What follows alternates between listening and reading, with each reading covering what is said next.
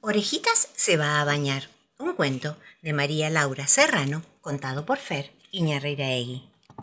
¡Yupi! ¡Vaya qué lindo este juego! ¡Upalala! Y Orejitas se pone a saltar adentro de uno de los charcos de barro que han quedado después de la última lluvia. En lo mejor del juego aparece la mamá. ¡Orejitas! le dice. ¡Mira cómo estás! Todo lleno de barro. A pesar de que Orejitas pone cara de afligido, se siente muy feliz, porque se ha divertido a lo grande. La mamá le dice que hay que bañarse y también lavar la ropa sucia. Eso le gusta a Orejitas, porque hay que meter la ropa en una tina con agua y mucho jabón para hacer mucha espuma. Y después llega la hora de lavarlo a Orejitas. Para eso, nada mejor que un buen baño calentito con unos cuantos juguetes. Agarra el barco, el patito, la pelota, el pez, las burbujas, todo.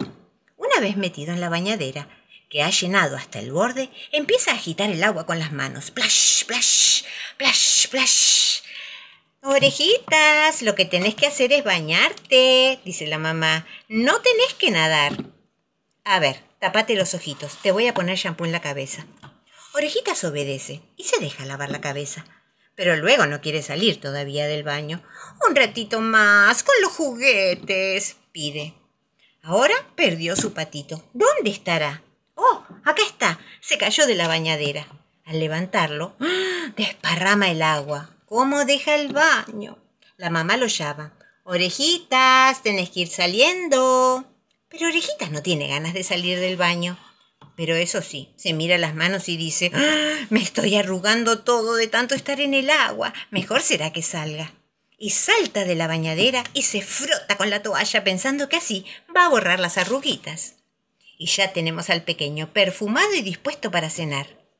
Es lindo bañarse y estar limpio, piensa Orejitas mientras se va poniendo el pijama.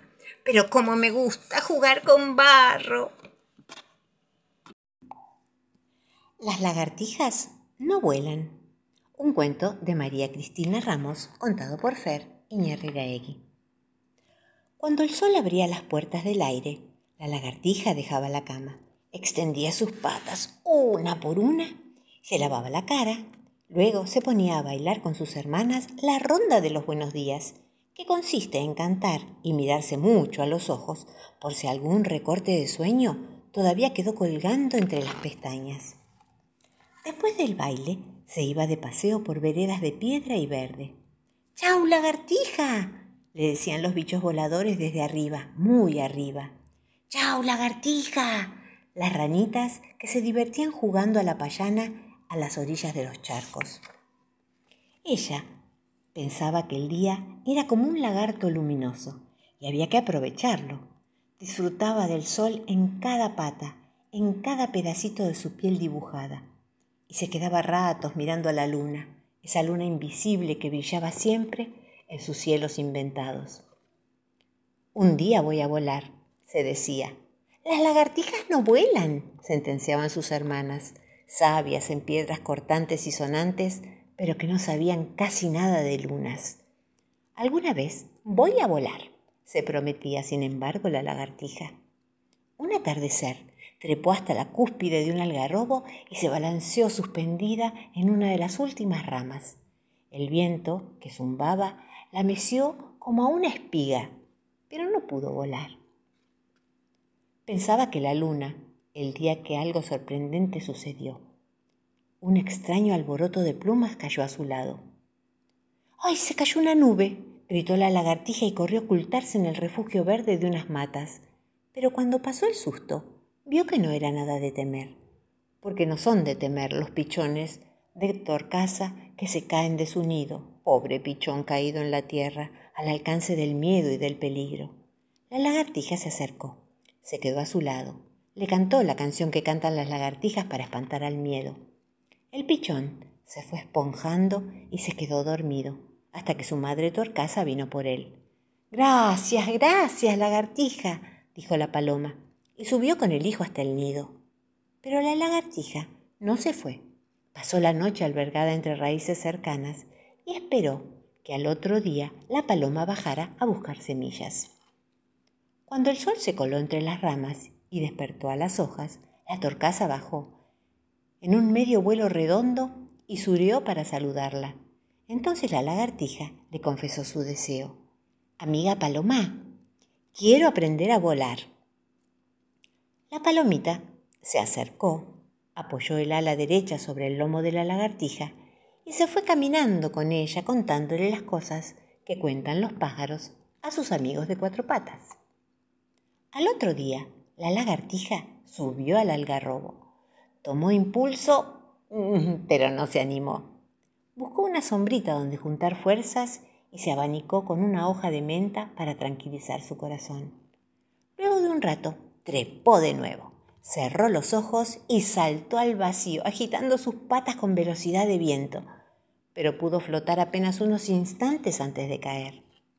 En los días que siguieron, eligió una rama de tamarindo, se amacaba con todas sus fuerzas y cuando el envión la subía al punto más alto, soltaba la rama e inventaba movimientos de alas. El aire la sostenía y la acompañaba como a un pétalo hasta posarla suave otra vez en la tierra. Los árboles esperaron, las piedras entendieron y el viento se fue acostumbrando a rozar un ave sin plumas, una pequeña y larga figura que titubeaba en el aire, alando con sus patas y su cola alborozada. Muchas veces perdió vuelo y cayó sobre las piedras que hirieron su piel de aceituna, su panza aventurera. Muchas veces buscó el consuelo de su amiga Torcasa y soñó con un nido seguro bajo la tierra. Pero ella sabía que los días son lagartos luminosos y supo aprovecharlos.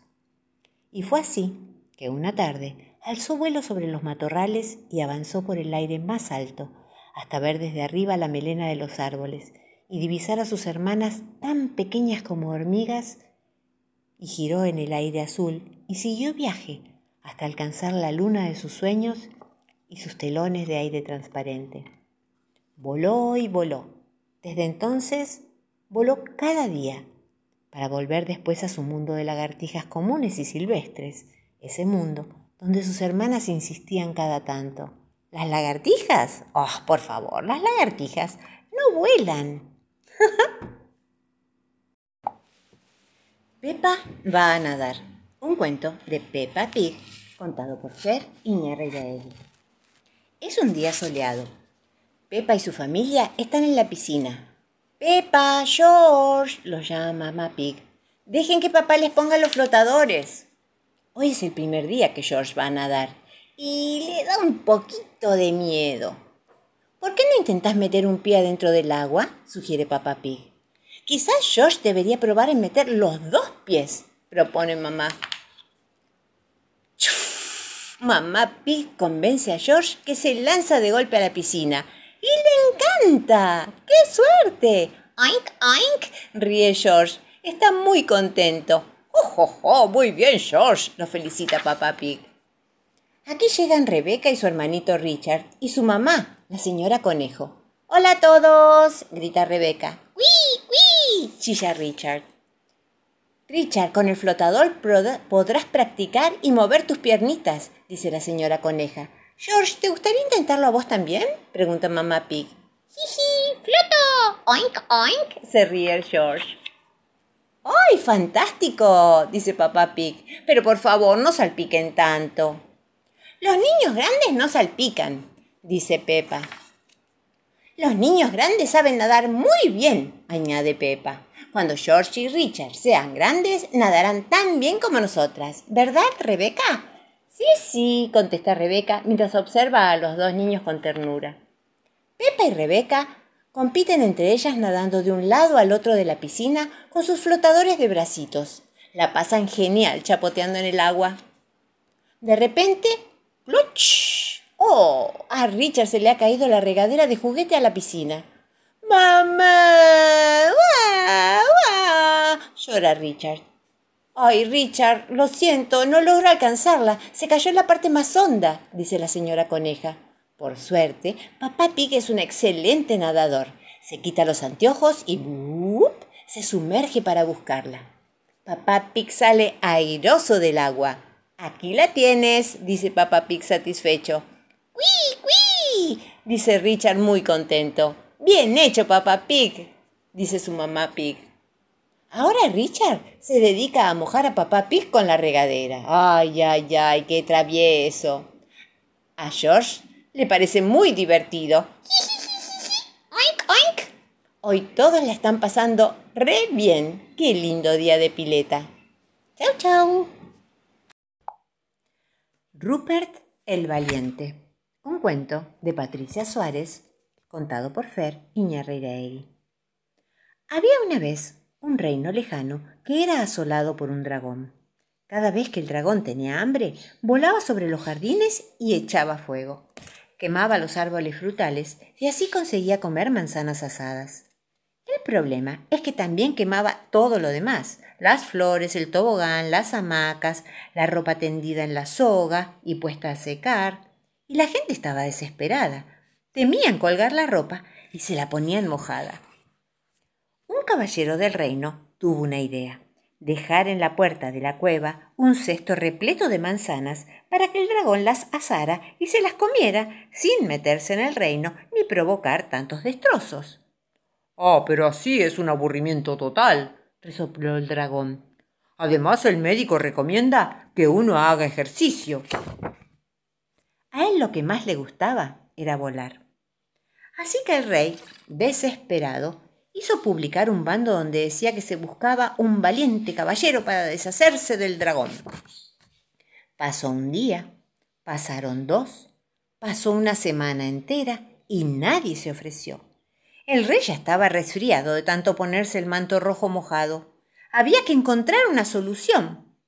Al cabo de unos días, y luego de una gran pelea con su mamá que no lo dejaba salir, se presentó ante el rey un renacuajito así de chiquitito, como el meñique. Hizo una gran reverencia y dijo, Soy Rupert y voy a salvar a su majestad y al reino entero del acoso del dragón. El rey tuvo que agacharse para ver quién le hablaba. Hasta tuvo que ponerse los anteojos. No, querido, dijo, al ver tan pequeñita criatura, a usted se lo come de un bocado, mi amigo. Tanto insistió Rupert que al final el rey lo nombró caballero, le dio armadura y una espadita acorde a su tamaño y lo despidió deseándole suerte. Rupert anduvo y anduvo, atravesó valles y bosques, subió a la montaña. Ya había gastado las suelas de sus botas cuando llegó a la cueva. Tocó con mucho cuidado la aldaba de la puerta. Al otro lado, el dragón gritó. ¡Váyanse! ¿Quién se atreve a molestarme? Fue un grito tan tremendo que quemó una piedra que era blanca y se volvió negra. Soy Rupert, dijo Rupert con su vocecita. ¿Y quién es este Rupert que se atreve a interrumpir mi siesta? A Rupert le temblaban las rodillas. Este. tartamudeó. Soy Rupert, el primo del charco de allá abajo, y vine a. El dragón salió de su cueva, listo para aplastar a Rupert con su enorme pata. Pero resultó que cuando pisó la colita de Rupert, se resbaló y se dio un golpazo. El dragón se hizo un chichón tremendo creyó que Rupert lo había tirado. Rupert se dio cuenta de la confusión del dragón y poniendo voz gruesa le gritó ¡Fuera de mi reino! El dragón se levantó y volvió a intentarlo. Trató de darle un pisotón a Rupert, pero ocurrió que calculó mal y se pisó su otra pata. Le dolió tanto, pero tanto, que ya no quiso seguir peleando se dio por vencido y se fue a un país lejano donde hubiera más dragones como él. El rey premió a Rupert por su valentía con una enorme bolsa repleta de sabrosos mosquitos. ¡Qué feliz que estaba!